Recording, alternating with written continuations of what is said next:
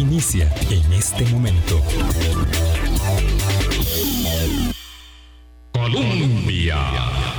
Con un país en sintonía, ¿qué tal? ¿Cómo están? Muy buenos días, bienvenidas, bienvenidos a nuestra ventana de opinión. Es un gusto, realmente un honor que nos acompañen como cada día en estos 15 años, hablando claro aquí en esta ventana de opinión, para observar temas. Ustedes saben que nos ocupamos de ir em, en la agenda alternando temas de coyuntura, temas eh, un poco más estructurales, asuntos de la política local, de la política internacional y muchos de los asuntos de la política pública son asuntos de orden global, son esos desafíos eh, que no podemos perder de vista porque en el corre-corre de cada día, en la inmediatez de las soluciones, en el flash de cada momento de un asunto eh, de información que se suscita y que lamentablemente también eh, crispa, ah, genera mucha incertidumbre.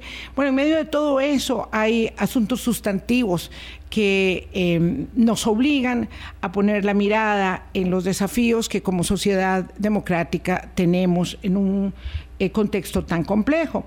Y es así como teníamos pendiente observar eh, mm, líneas interesantes, importantes, desafiantes y retadoras del último índice de desarrollo humano.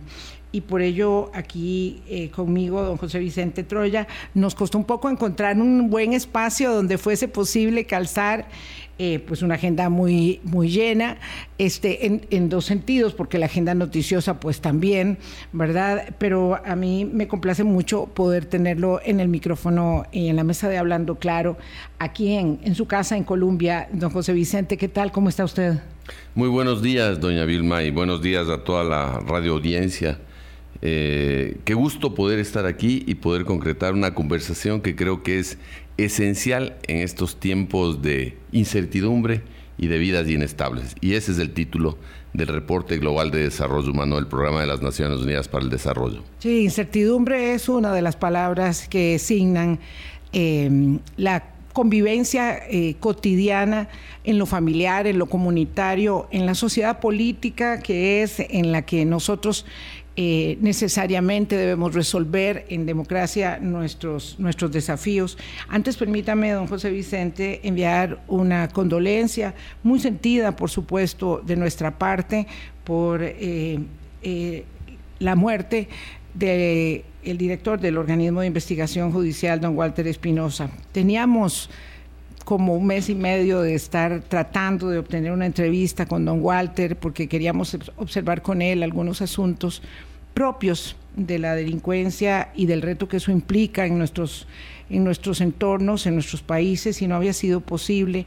Pero a lo largo de su carrera tuvimos muchas y muy buenas conversaciones con don Walter, un funcionario tan dedicado, un, eh, eh, realmente un estandarte de la función pública, de la entrega. Eh, un hombre muy joven, ¿verdad? Y uno piensa eh, cuán, cuán efímera es, nuestra existencia y cuán importante que eh, con el trabajo eh, tengamos también todos los espacios necesarios para realizarnos en todos los sentidos, porque hay que ver las cargas de estrés, de tensión, que las responsabilidades a ese nivel entrañan para tratar de, hacer un país mejor y por las personas que dan todo para hacer de este un, país mejor, ahí también eh, no solo el reconocimiento, el tributo, el sentimiento de pesar, sino la responsabilidad de un mayor esfuerzo por, por salir adelante. Don José Vicente, este último informe eh, pues es un informe desalentador en el sentido de que recaba y confirma lo que todos sabíamos, que la pandemia iba a generar un retroceso en el desarrollo humano, tanto como también lo marcó en... Em, eh, la calidad de la democracia, la calidad de vida finalmente. Y es así como encontramos un informe que señala que el mundo este, pues se devolvió varios años en la consecución de metas de desarrollo humano y eso es muy triste porque además pone también mayor peso, mayor desafío sobre los objetivos de, desarrollo sostenible que el mundo ha ido teniendo que postergar de a poco hasta trasladar al 2030 el empeño, el empeño es muy complejo. Tal vez hacemos una valoración, una introducción general de lo que el informe establece para el mundo y luego vamos a, ver en América Latina el contexto y el nuestro, en particular en Costa Rica. Gracias, doña Vilma, sumarnos desde Naciones Unidas y el programa de Naciones Unidas para el Desarrollo eh, en términos de la solidaridad por la pérdida de, de don Walter. Expresamos al gobierno y a sus familiares nuestro pesar y solidaridad. Este reporte es un reporte que, mm, como usted señala, eh, verifica la, o convalida la existencia de múltiples crisis, pero sobre todo de múltiples incertidumbres. Incertidumbres que en capas generan mucha angustia y desasosiego en la población, pero tiene la virtud, diría yo, de por primera vez hacer una especie de taxonomía de lo que nos está lloviendo y cayendo encima. Y desde esa lógica es importante que para empezar a sacar la cabeza frente a la crisis o a las crisis múltiples, empecemos a nombrarla, empecemos a calificarla, empecemos a saber de qué tamaño es el animal que estamos enfrentando y cuántos colores tiene este. Entonces, desde ese sentido, el reporte reconoce la interacción funesta que entre varias crisis se producen crisis climática, caos climático, crisis de extensión de la biodiversidad, riesgos de que eso produzca nuevas pandemias por el lado del el surgimiento de enfermedades zoonóticas, la guerra, la crisis alimentaria, la no recuperación frente a la pandemia. Y usted señalaba un punto central, como que hemos desplazado o pospuesto los objetivos de desarrollo sostenible. Pero para salir de esa crisis yo diría, y retomaría la idea de que cuando en el 2015 se fundaron los Objetivos de Desarrollo Sostenible, casi que proféticamente quienes acordaron ese pacto global vislumbraron que la humanidad iba a, navegar tiempos muy complejos y nos dieron una brújula y un mapa de navegación. Por eso es que estamos completamente convencidos que la única forma de atacar estas crisis, que son multidimensionales, tiene que ser desde el enfoque de una agenda multidimensional de respuesta, que es lo que a nosotros nos propone la Agenda 2030 de los Objetivos de Desarrollo Sostenible. Dicho esto, creo que es indispensable reconocer que evidentemente eh, estos retrocesos y estas crisis han supuesto disminuciones de los índices de desarrollo humano, usted ya señaló, eh, nos retrotraen a, a, situaciones como cuando recién se fundaron los Objetivos de Desarrollo Sostenible, el Acuerdo de París, y eso es, eso es preocupante. Nueve de cada diez países retrocedieron. Y, ah, y sin embargo, todo esto ocurre cuando la humanidad cuenta con las mayores capacidades de incidir sobre el planeta y sobre mejorar las condiciones en las cuales nosotros nos relacionamos como sociedades, como economías y cómo lo hacemos con nuestros ecosistemas.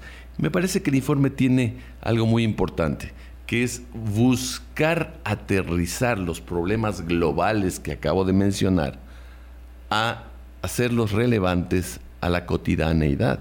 ¿Cómo afecta eso a la salud mental de las personas? ¿Cómo lo hace de una manera diferenciada? Ah, si usted es mujer, si usted es mujer rural, si es que usted pertenece a una minoría, si usted es una persona urbana. Si no pudo estudiar. Si no pudo estudiar, si es que no tiene acceso a conectividad, si es que no puede cumplir con los tres tiempos de alimentación al día.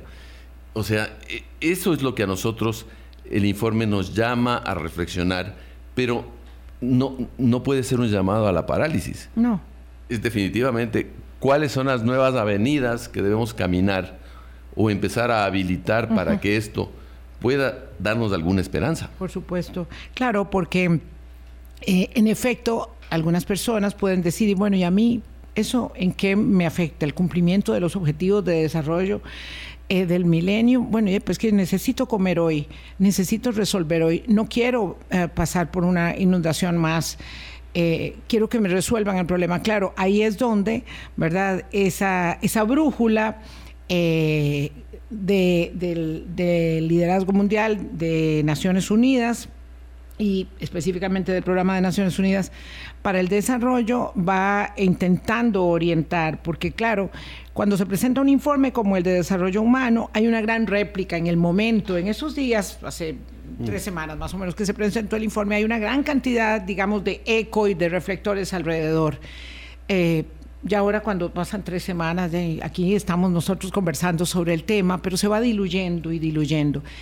Y eh, tengo para mí este temor de que vivimos tanto sobre el momento, sobre lo que genera, digamos, esa gran atracción mediática que tiene que ver con el entretenimiento, un poco un sucedáneo frente a tanto desafío, el entretenimiento no importa de qué naturaleza sea, ya decíamos aquí que ahorita que empieza eh, el, fútbol todo se desconecta alrededor de lo demás, eh, cuánto tiene peso de que un multimillonario, el más grande del planeta, compre una red social eh, y haga una eh, escenografía, ¿verdad?, alrededor de, de, la toma de control de la empresa y entonces eso tiene una gran importancia, un gran significado para mucha gente. Y claro, lo demás es tan difícil, lo demás es tan duro, es tan fuerte que cuesta mucho observarlo. Si nosotros observamos este este índice de desarrollo humano. Y vemos que Costa Rica perdió cuatro lugares en él, ¿verdad? Porque estábamos en el número 62 y ahora aparecemos en el número 58. Eh, y vivimos además un tiempo incierto donde estamos transitando en nuestro sistema político desde hace varias, ya un par de décadas, eh, del sistema político, eh, de la, del bipartidismo al multipartidismo. Sí tenemos un problema de estrechez fiscal que es acuciante año con año. Si hemos deteriorado nuestro sistema educativo como, como en toda América Latina se ha deteriorado grandemente. Si tenemos los desafíos de la, de la delincuencia, en fin, todo ello hace que sea eh, difícil eh, vincular ¿verdad? las posibilidades de la gestión de la política pública con algo que no sea el anuncio de un momento y muy efímero, por cierto. Entonces, veamos qué es lo que tenemos en este índice de desarrollo humano para luego avanzar, como usted bien planteaba, don José Vicente, Troya hacia las posibilidades de salida. El índice mide expectativa de vida, educación y nivel de vida también. Ingreso, el nivel de ingreso, sí. El nivel de ingreso. Per cápita. Y usted apuntaba también muy bien que eh, es, digamos, la pandemia la causa pero también hay otras causas asociadas y claro, lo que no queríamos era que nos hablaran de que podían venir otras pandemias y que luego se iban a concatenar este, esas crisis que venían desde antes, por supuesto, de la pandemia y se agudizaron con otras nuevas, como una guerra que hemos normalizado en el mundo, ¿verdad? Eh, pero que está generando todos los trastocamientos y no solo la pérdida eh, de vidas humanas en el escenario propio del conflicto militar armado. Eh, esas circunstancias, ¿cómo podemos establecer eh, los derroteros de los resultados de un informe como este que hace retroceder a un país como el nuestro cuatro años, a América Latina siete años, ¿verdad? En el índice de desarrollo humano. Sí, usted ya dio algunas de las claves cuando mencionaba que siempre se corre el riesgo de que estos informes terminen archivados o sea una algo muy temporal lo, lo, que denuncia, pero por eso es que yo creo que es importantísimo llevar a los territorios, mantener estos diálogos bajo una lógica de conversaciones empáticas, conversaciones entre pares, conversaciones entre mujeres, conversaciones entre jóvenes, conversaciones entre personas de la tercera edad, que nos cuenten, que, que expliquen cómo se sienten y cómo ellos perciben, ellas y ellos perciben estos impactos diferenciados que esta crisis está causando sobre estas personas. Porque evidentemente la humanidad se está enfrentando este momento a incertidumbres inéditas. Los niveles de salud mental y de estrés son mucho mayores, son 10 puntos mayores que los que se registraban hace una década. Las, la desconfianza, la desconfianza cunde. Oh. La desconfianza es algo que caracterizan los tiempos actuales. De ahí la importancia de retomar el diálogo, retomar espacios de conversación entender que es imprescindible crear una base de mayor inversión en asuntos de protección social, reconocer que estamos enfrentando también un problema muy particular en lo que se refiere a la crispación. Usted habló de la crispación. La crispación tiene un ingrediente, la desconfianza, pero la descrispación también requiere que ese tejido social que está polarizado, de alguna manera sea reconstituido a través de qué? De posibilitar la emergencia de nuevos liderazgos. Mire, no es casualidad. Si es que uno hace una revisión de cuáles fueron los países que mejor manejaron la pandemia, tenemos que están encabezados por cinco gobiernos que eran liderados por mujeres. Islandia, Finlandia, Alemania, Nueva Zelanda, países que lideraron exitosamente eso. ¿Por qué no podemos nosotros eh, posibilitar esa emergencia? ¿Por qué no podemos aumentar el número de mujeres que lideran los gobiernos locales, por ejemplo, aquí en Costa Rica? Ellas sufren formas exacerbadas de la crisis que incluyen la violencia, la intimidación para el ejercicio de sus propias funciones. Entonces, ¿cómo puede un país o una región o un planeta donde tiene una capacidad ociosa de más del 50% eh, eh, respecto a lo que todas las potencialidades que tiene? Y cuando digo capacidad ociosa es que todo ese freno y esas barreras que se ponen a las mujeres son lo que impiden que una sociedad florezca, que una economía prospere y que, una, y que, y que todas las comunidades y las, y, las, y las sociedades a nivel no solo nacional, sino también local puedan prosperar. Entonces a mí me parece que los retos pasan por empezar a visibilizar, visibilizar esos liderazgos, visibilizar aquellas personas que muchas veces nos hablan desde los márgenes pero con una sabiduría como los pueblos indígenas. Nos hablan desde la ancestralidad con una serie de claves que nos pueden permitir ayudar a salir de esto, porque ellos conocen, por ejemplo, cómo mejor reconstituir sus terrenos, cómo pueden sus bosques acrecentarse, su patrimonio forestal puede seguir siendo espacios de vida. Para ellos y ellos los bosques no son simplemente árboles, para ellos son espacios de vida. Entonces, el poderlos revestir de un diálogo intercultural, el posibilitar toda una conversación más amplia, más inclusiva, puede darnos varias claves para poder ir saliendo de esto.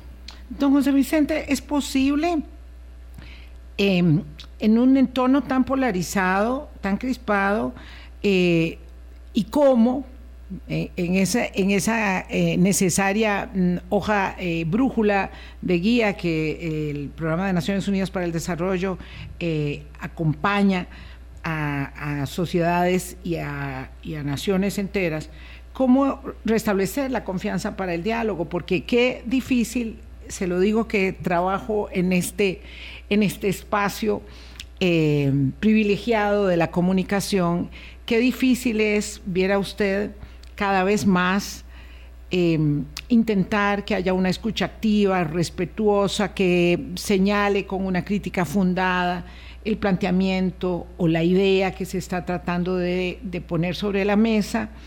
Eh, entiendo bien que no podemos dejar en el empeño, pero ¿cómo hacemos para escucharnos con respeto, verdad? Y no eh, con la descalificación de por medio cómo restablecer la confianza en el diálogo cuando a la incertidumbre y a la polarización usted le suma esa desconfianza.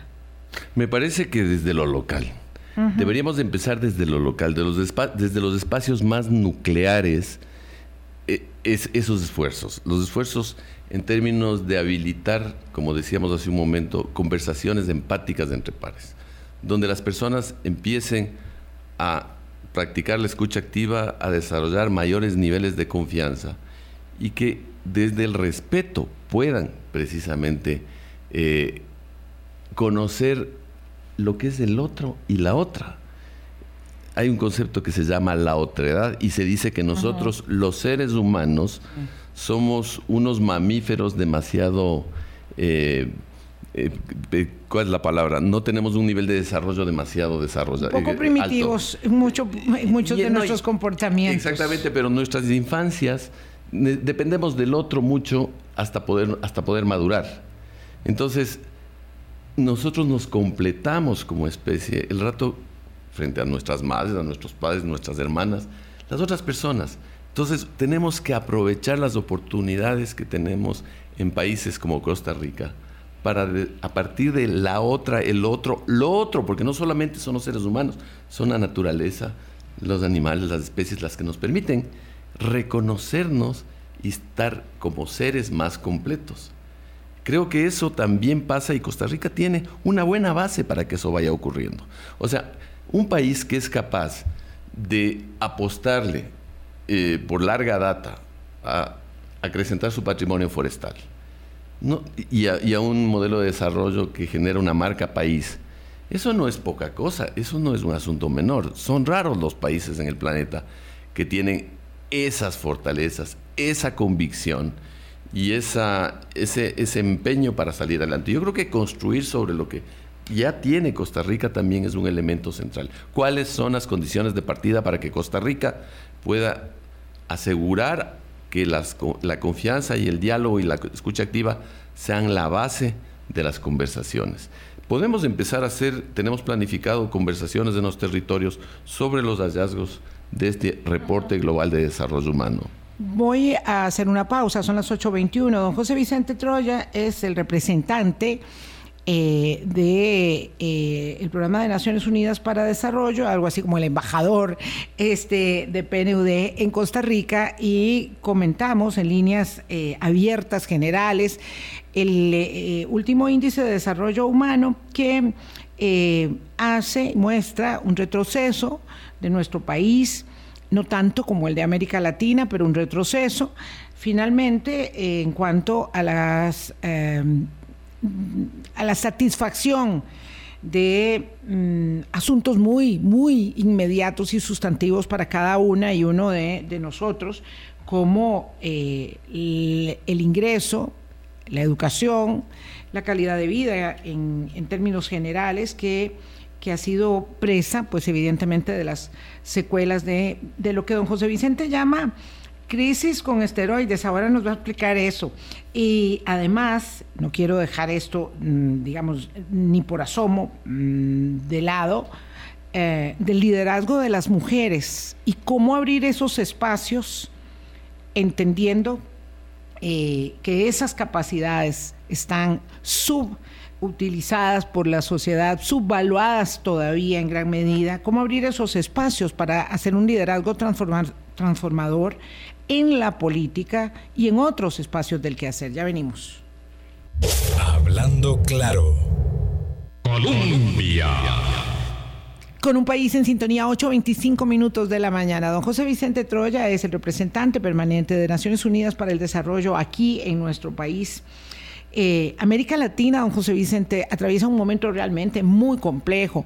Y usted sitúa en Costa Rica capacidades y habilidades que sin duda a nosotros nos dieron mucha gloria y mucha satisfacción y nos dieron un lugar que conste que todavía tenemos en términos eh, de derechos humanos, eh, una autoridad moral también para, para en el concierto de las naciones ser considerado una democracia, que ya yo le decía antes, eh, fuera de micrófono, no sé eh, si decir democracia madura es, está bien, porque ya no sé cuáles democracias se llaman maduras y cuáles no, en este, en este entorno tan agitado. Eh, pero ya no podemos vivir de las glorias pasadas, ya no podemos vivir de esa gloria pasada. Y vivimos un momento donde particularmente ahora los organismos internacionales y ustedes como organizaciones eh, de derechos humanos también eh, apuntan mucho en la sostenibilidad de la situación precaria del momento a aumentar, por ejemplo, eh, la asistencia social, la ayuda para las personas que tienen más dificultad, pero todo ello en un marco, digamos, de mucha este, mm, estrechez de las finanzas públicas. Entonces, ¿hacia dónde apuntan los señalamientos de Naciones Unidas para que podamos mejorar? Eh, cuando uno observa cuál es el, ingreso de los países en América Latina eh, y su degradación y su limitación para salir adelante, aunque tengamos muy buenas condiciones, pues vamos juntos en, en América Latina enfrentando nuestros desafíos. ¿Cómo, ¿Cómo mejorar? Sí, mire, Usted señala que hay una base bastante importante dentro de Costa Rica para por lo menos tratar de, buscar una recuperación y que no podemos vivir de las glorias pasadas, pero yo diría, sí podemos construir a partir de eso. Y por ejemplo, un, examen, un análisis costo-beneficio que nosotros hicimos de la descarbonización apoyándole al, al Estado costarricense determinaba que la ruta de la descarbonización podía generar empleos más verdes y generaba beneficios a la sociedad y a la economía ir por una ruta de descarbonización, incluso después de los efectos de la pandemia. Es decir, ir por la descarbonización genera beneficios. Es un buen negocio. Es un buen negocio que ni siquiera pudo haber sido eh, interrumpido por la pandemia. O sea, recuperarnos tras la pandemia, tras esos impactos socioeconómicos, siguiendo una ruta de recuperación y reactivación económica verde, es un buen negocio, es factible, es viable, es sostenible.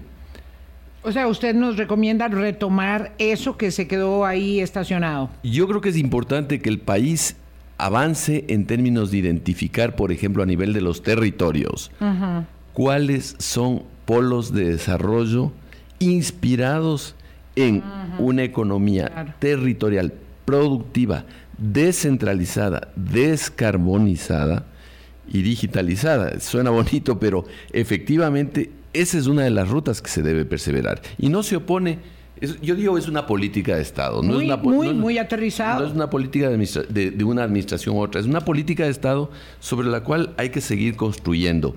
Y esa política de Estado es la que, y no es, no es ajena a, los postulados de este gobierno en el sentido de miremos a la Costa Rica profunda, miremos a la Costa Rica que se encuentra en las zonas marino-costeras, miremos a la Costa Rica de las fronteras para ahí poder intervenir con una lógica integral. Porque Usted decía crisis con esteroides. Efectivamente, la respuesta también tiene que ser una respuesta sistémica con, esteroides. Y ese es el y, cuándo uno puede aplicar esteroides a una respuesta sistémica cuando es capaz de reconocer que para avanzar en una recuperación económica no lo podemos hacer a expensas de la igualdad, ni tampoco expensas del capital o patrimonio natural.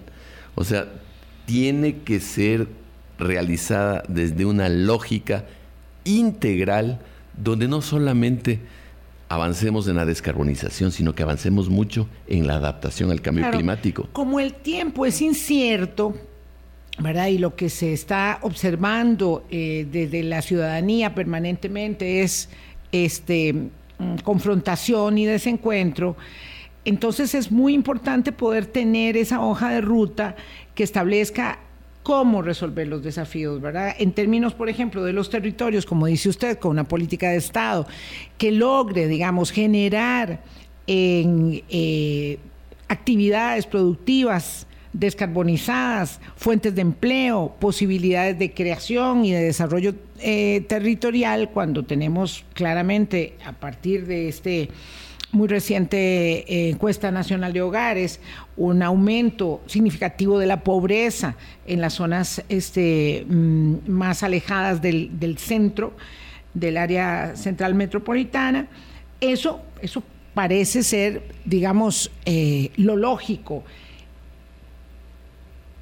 cómo, apuntalar ello, cómo apuntalarlo cuando... Eh, es que yo siento que nuestro, nuestro ejercicio en Costa Rica, ¿verdad? Va cada cuatro años cambiando en políticas de corto plazo, donde es muy difícil darle seguimiento. Este, esta idea de pequeñitos que somos nos, nos impide un poco tener como políticas de Estado de largo aliento eh, y, se nos van cayendo un poco los esfuerzos. Usted no lo ve de esa manera, usted puede, puede pensar que nosotros tenemos capacidad y lo estamos haciendo. Mire, a mí me da la impresión de que obviamente cada nueva administración que se instala tiene que ver cuáles son las condiciones de partida y de qué manera su proyecto país, su proyecto de, de desarrollo para el país eh, se construye a partir de ciertos elementos que, han venido siendo política de Estado, no de, administra no de una administración anterior, sino de mucho antes. Y creo que desde esa lógica es interesante ir viendo las coincidencias respecto a prioridades en torno a territorios. Me parece eso esencial. Pero también me parece esencial que, que logremos visibilizar aquellas personas que están generando respuesta sistémica frente a la crisis sistémica. Fíjese, por ejemplo, las mujeres indígenas en Zigzaola. Uno les pregunta, ¿ustedes qué hicieron con el bono que se les da por concepto de la protección de bienes, el PSA, el Programa de Servicios Ambientales? Que es chiquito, que es, que es chiquito, pero ellas respondieron lo siguiente. A mí me puso, usted, justo, a mí me puso a la piel del gallina escuchar la siguiente historia. Ellas dijeron, bueno, nosotros recibimos ese bono y no lo gastamos inmediatamente. Lo juntamos y lo consolidamos con el bono de otras mujeres indígenas y con eso compramos más tierras, más tierras para regenerar el territorio, porque ese territorio es espacio de vida para ellas, para acrecentar el patrimonio forestal, no solo de ellas, sino del país, y para poder disfrutar de un espacio de vida. Entonces, ese tipo de lucidez es realmente estremecedor y a la vez esperanzador.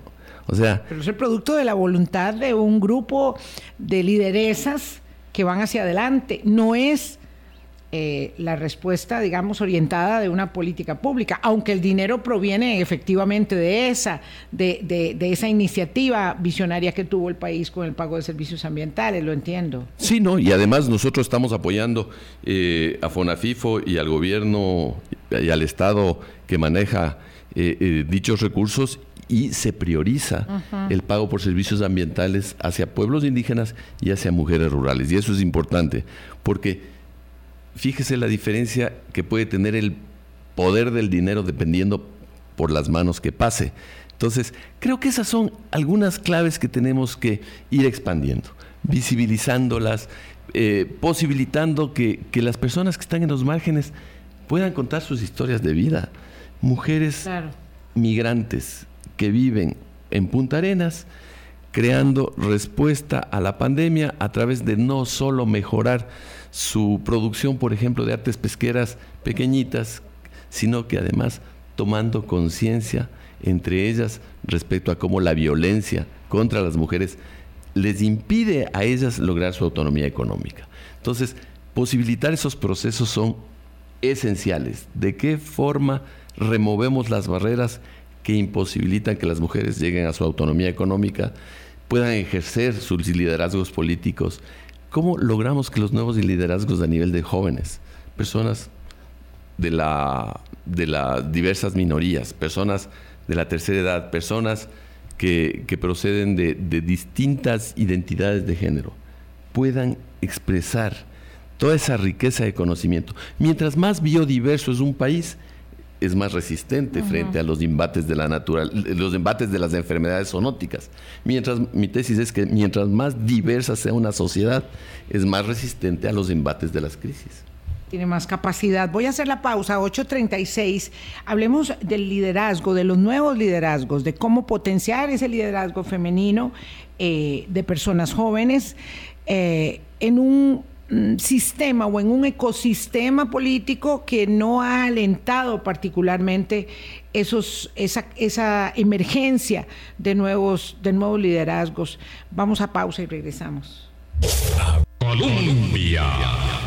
Con un país en sintonía, 8.39 minutos de la mañana. Conversamos con don José Vicente Troya, es representante del Programa de Naciones Unidas para el Desarrollo y se confiesa un apasionado de la defensa del liderazgo eh, de las mujeres. Y claro, eso es, eso es este, eh, muy significativo porque una de las cosas que, y esto no tiene ningún sesgo, es una realidad de las cosas eh, que, que, sabemos, es que las, las mujeres somos muy buenas administradoras, sabemos utilizar muy bien y multiplicar los recursos, como el caso que contaba don José Vicente, somos menos corruptibles, eso también está estudiado, Eh, tenemos habilidades para el diálogo y la negociación porque lo nuestro es transar cada día con los hijos, con los compañeros, este, con los vecinos, ¿verdad? Em, sin embargo, el acceso a los puestos de decisión en la política, en la función pública, en la empresa, siempre están marcados eh, por, por una dificultad mayor evidentemente con menor salario y con este, muchas barreras, ¿verdad? ¿Cómo, hacemos para cambiar eso en un momento en que eh, la crisis de los partidos políticos, don José Vicente, usted lo sabe muy bien, yo sé que eh, políticamente eh, seguramente no va a ahondar en ello, pero la crisis nuestra de partidos políticos es tan severa que los ha, digamos, de alguna manera paralizado y hacen modificaciones que son un poco cosméticas para que parezcas que, las cosas están cambiando, pero en realidad no cambian. Y las mujeres y los jóvenes entonces están apartándose cada vez más de esa acción política que es determinante en democracia. Es determinante porque eh, la afiliación a la democracia pasa por instituciones de partidos políticos que sean robustas, que sean inclusivas y que promuevan la igualdad. Y por eso es que una de las tareas esenciales y que ojalá se pueda avanzar es de qué manera se remueven las barreras a la participación política de las mujeres en todos los espacios, sean los nacionales, los locales. Otro punto que es importantísimo, usted hablaba de la escucha. El otro día nosotros eh, asistíamos virtualmente a lo que era el cierre de la cumbre de los océanos en Lisboa y um, la gran conclusión de las comunidades de pescadores y mujeres que trabajan en el sector pesquero era, no hablen por nosotros, hablen con nosotros. Es una diferencia muy grande y creo que por ahí pasa el asunto. Necesitamos escuchar, necesitamos saber qué es lo que proponen, necesitamos ver cómo entienden y cómo viven en el día a día los impactos diferenciados de las distintas penurias que les toca pasar. Pero no solo eso, sino cuáles son sus sueños. Decían, uno no debería estar tanto preocupado en eh, destinar recursos para prescribir qué es lo que hay que hacer. Un, un líder que teníamos nos decía, yo me suelo reunir al atardecer de cada día con grupos de jóvenes, hombres, mujeres, africanos, cuando se reunían con su consejo de ancianos. Al atardecer ellos contaban cuáles eran sus sueños, cuál, cómo querían ellos construir, ellos y ellas querían construir su futuro. Esa, esa es la capacidad de escucha que tenemos que nosotros ir desarrollando. Y es por eso que nosotros nos declaramos directamente, con una convicción absoluta, no solo como programa de las Naciones Unidas para el Desarrollo, sino como sistema de las Naciones Unidas para el Desarrollo que trabaja en Costa Rica, que nuestra agenda de cooperación multilateral al desarrollo es feminista. Feminista en el sentido de que estamos persuadidos, convencidos y guardamos la convicción de que la mejor manera de avanzar en la Agenda 2030 y de recuperarnos frente a la pandemia y los efectos socioeconómicos de las múltiples crisis pasa por promover la autonomía económica de las mujeres y colocar en el centro a ellas en la construcción de resiliencia, en aplicación de soluciones basadas en la naturaleza y en lo que constituye adaptación frente al cambio climático. Ahora, nosotros en Costa Rica, desde el punto de vista normativo, legal, digamos, de marco eh, para mm, provocar la incorporación de las mujeres en, en la toma de decisiones, hemos avanzado mucho. Realmente nosotros tenemos un buen marco. El tema aquí pasa con eh, derribar, ¿verdad?, los sesgos y las barreras que no se han podido derribar eh, de acceso a la legítima participación. Muchas son evidentemente eh, socioculturales, ¿verdad? Están ahí instaladas. Y otras tienen que ver, por ejemplo, ¿verdad? con las limitaciones y la incapacidad que hemos tenido como sociedad, como Estado, para responder a la demanda, por ejemplo, de la ampliación de las redes de cuido, que permiten que las mujeres puedan eh, acceder a eh, trabajos en, todos eh, los estamentos, ¿verdad? Pero cuando uno habla de toma de decisiones, indudablemente sería muy distinto que las mujeres estuvieran al frente de, las, de los gobiernos locales y que tuvieran una mayor participación en eh, los gobiernos centrales, en las empresas y en la articulación de esfuerzos público-privados, y sigue siendo siempre muy limitada esa participación. Cómo provocarla y cómo eh, empujar, porque esos cambios tienen que acelerarse mucho para que otros este, pendientes de la agenda del desarrollo sostenible puedan también ir avanzando con ellos. Creo que deberíamos empezar por nosotros los hombres alfabetizarnos mucho más sobre cómo ocurren las distintas formas de violencia que ejercemos sobre las mujeres. Si es que nosotros tuviéramos claridad, por ejemplo, sobre la violencia patrimonial que se ejerce contra las mujeres en diversas esferas, tendríamos claridad sobre cómo contribuir a que eso se vaya desmontando.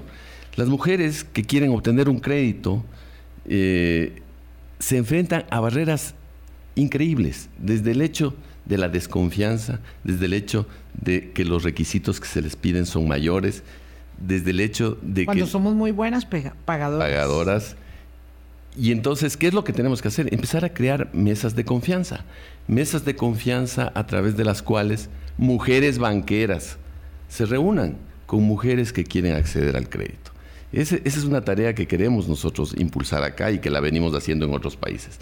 ¿Cómo creamos confianza entre mujeres que quieren producir y que quieren acceder al crédito para ampliar sus negocios? Esas son, esa es una de las claves para avanzar en autonomía económica de las mujeres. Y ahí sí se requieren cambios normativos, digamos, de las eh, eh, rigideces que imponen los requisitos eh, de las instituciones bancarias de financiamiento. Claro, tendría que haber algún, tratamiento diferenciado que reconozca esa situación de desigualdad en la que se encuentran las mujeres. Pero de hecho, eh, tengo entendido que existen ciertas líneas de crédito específicas en favor de mujeres. no, claro. Que tienen incluso unas tasas menores. Pero evidentemente esas tasas o esos créditos a tasas preferenciales no se colocan porque las tasas comerciales son más redituables, más rentables. Claro, claro. Entonces ahí lo que conviene es ejercer una acción afirmativa en una alianza público-privada para progresar en esa línea. Esa es, una esfera. La otra esfera es, la dificultad de acceder al poder político, porque usted dice, se ha avanzado, pero si uno mira que menos de 10 mujeres son alcaldesas frente a un total de más de 80, de un total de 80 cantones, ahí hay también una brecha muy grande por recorrer. Y aquellas alcaldesas o vicealcaldesas que quieren ejercer sus funciones, particularmente las vicealcaldesas, no se las atribuyen. Le dice, bueno, usted abre y cierra la puerta. abre la puerta al empezar, cierra la puerta al salir. si me voy de vacaciones, me sustituye 15 días y punto. Y usted tiene que estar de acuerdo con las decisiones que tome el, el Consejo y no tener ningún tipo de reproche frente a eso. Nuestro próximo proceso electoral va a cambiar esta, esta eh, eh, injusta eh, y, mala práctica. Y nuestra presidenta del Tribunal Supremo de Elecciones ha dicho, no nos van a detener. Me encanta, porque claro, hay que hacer un activismo, em, un activismo sano, un activismo determinado, ah, muy proactivo, ¿verdad? Eh, porque también nos ha sido difícil a, las mujeres. Este, yo recuerdo en los tiempos, más joven por supuesto, mucho más joven, cuando, cuando uno decía, no, yo no soy feminista. ¿verdad? Ahora usted dice, yo soy feminista, como el representante del Programa de Naciones Unidas para el Desarrollo y además dice de una organización feminista en su conjunto y yo en lo particular. Claro, ha pasado mucha agua bajo el puente para poder asumir con esa firmeza, con esa convicción que, y lo sabe usted por, por el lugar donde trabaja, que el desarrollo futuro del planeta pasa por el liderazgo de las mujeres. A no dudar, y, no solo por un asunto de, de, justicia con el cumplimiento de los derechos de las mujeres, sino que incluso en términos de avance del desarrollo, de lograr economías más prósperas, también pasa por colocar en el centro a las mujeres y a las niñas. Y no es simplemente querer hacer que las otras personas queden en una situación de rezago. Es una cuestión de igualarnos hacia arriba, donde todos podamos ir avanzando en un proyecto nacional, local, de inclusión de las mujeres y de igualdad efectiva de género. Parece que se puede decir fácil, pero eso pasa por un montón de ejercicios. Pasa por nosotros los hombres. Personalmente, a mí me toca reflexionar día a día cómo me puedo deconstruir para irme despojando de esos micromachismos que también tenemos. Llevamos décadas de haber recibido un baño de cultura patriarcal y frente a eso es algo que se instala muy profundamente pero hay que reconocer que eso ocurre y por eso es que hay grupos muy importantes de masculinidades positivas dentro del sector público, dentro del sector privado, que son puntas de lanza que van acompañando todos estos cambios transformadores. Indudablemente. Nos quedan cuatro minutos, don José Vicente Troya, representante del Programa de Naciones Unidas para el Desarrollo. Yo quisiera una elaboración suya respecto de eh, cuáles son las opciones que tiene América Latina ¿verdad? Atenazado por tantas eh, circunstancias eh, desafiantes, hablo de la, criminalidad, del crimen organizado, hablo de las migraciones tan dolorosas que expulsan a las personas de sus propios países en busca de sustento y acaso algo que pueda llamarse futuro. Nosotros siempre pensamos que eh, África era el lugar del, despojo y de la pobreza, eh, pero somos iguales que, África o que el sur de Asia. Eh, no hemos logrado. La democracia no resultó en, el, en, el, en la respuesta y las personas están dejando de creer en la democracia y apostando a divisas este, de corte un poco autoritario en algunos casos y en otros perdiendo su esperanza de futuro. Bueno, primero que nada, por más defectos que tenga la democracia en términos de resultados, creo que es el camino que debemos, en el cual debemos seguir perseverando. Segundo, eh, respecto a lo que constituye el flagelo del crimen organizado, donde hay también hay varias formas de crimen con esteroides. Sí. Eh, lo que corresponde a los países frente a este dilema de si me invierto en inversión en protección social o invierto en la contención del crimen, son dilemas dolorosísimos, pero que pasan porque los países reconozcan la necesidad de, con todas las dificultades que hay, avanzar en lo que es la inclusión económica de las personas más jóvenes. Yo creo, y eso pasa por asegurar una verdadera conectividad, por ejemplo. El otro día el director... económica de los más jóvenes, claro, porque si no los captan. Exacto. Los captan las bandas. El otro día el director del Estado de la Nación compartía con nosotros cuando lanzamos el informe que él decía, ahora se dice que, que porque tiene un celular una persona ya, ya está conectada. No, es un problema de ancho de banda. ¿Cómo puedo yo acceder a la educación de calidad con carácter virtual si no tengo el ancho de banda? adecuado. Entonces se, tienen que hacer se tiene que priorizar y tener una política de cómo logramos una efectiva conectividad. Eso ya puede ir avanzando en ir incorporando a, las poblaciones jóvenes hacia el camino de la formación, hacia el camino de expandir sus oportunidades para luego tener eh, chances en el mercado laboral. Creo que ese es un camino. Me parece que también respecto a los asuntos migratorios y respecto a, las personas que se encuentran en mayor situación de vulnerabilidad, tenemos que redoblar mediante soluciones financieras innovadoras las oportunidades de afianzar la protección social. ¿Cómo hacemos que la protección social alcance a pesar de la penuria fiscal para todas aquellas personas que se encuentran cada vez en una situación de mayor indefensión?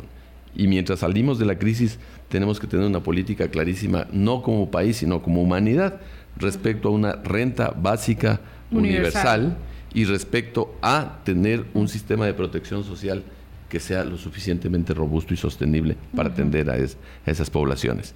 Y en la migración creo que es esencial que también tengamos políticas armonizadas para el manejo de estos nuevos flujos migratorios que tienen nuevos perfiles y que tienen necesidades a su vez diferenciadas. Por ahí van algunas de las pequeñas eh, recomendaciones que nuestro informe de, global de desarrollo humano ha identificado y que identifica finalmente en términos de los índices lo que ocurrió durante el año 2020 hacia el año 2021. Don José Vicente, gracias por haber venido, gracias por las reflexiones. Eh, créame que eh, alrededor de estos temas eh, evidentemente nunca acabados. Eh, vamos siempre tratando de mm, que entendamos la compleja realidad que tenemos y queremos tener siempre este énfasis pedagógico para mm, resolver o saber cómo intentar resolver nuestros grandes desafíos. Gracias, muchas gracias al programa de Naciones Unidas por su, por su empeño y su dedicación para con nuestro país y para con la aldea. Gracias, buenos días. Muchas gracias. Muchas gracias, buenos días. Hablando claro, hablando claro.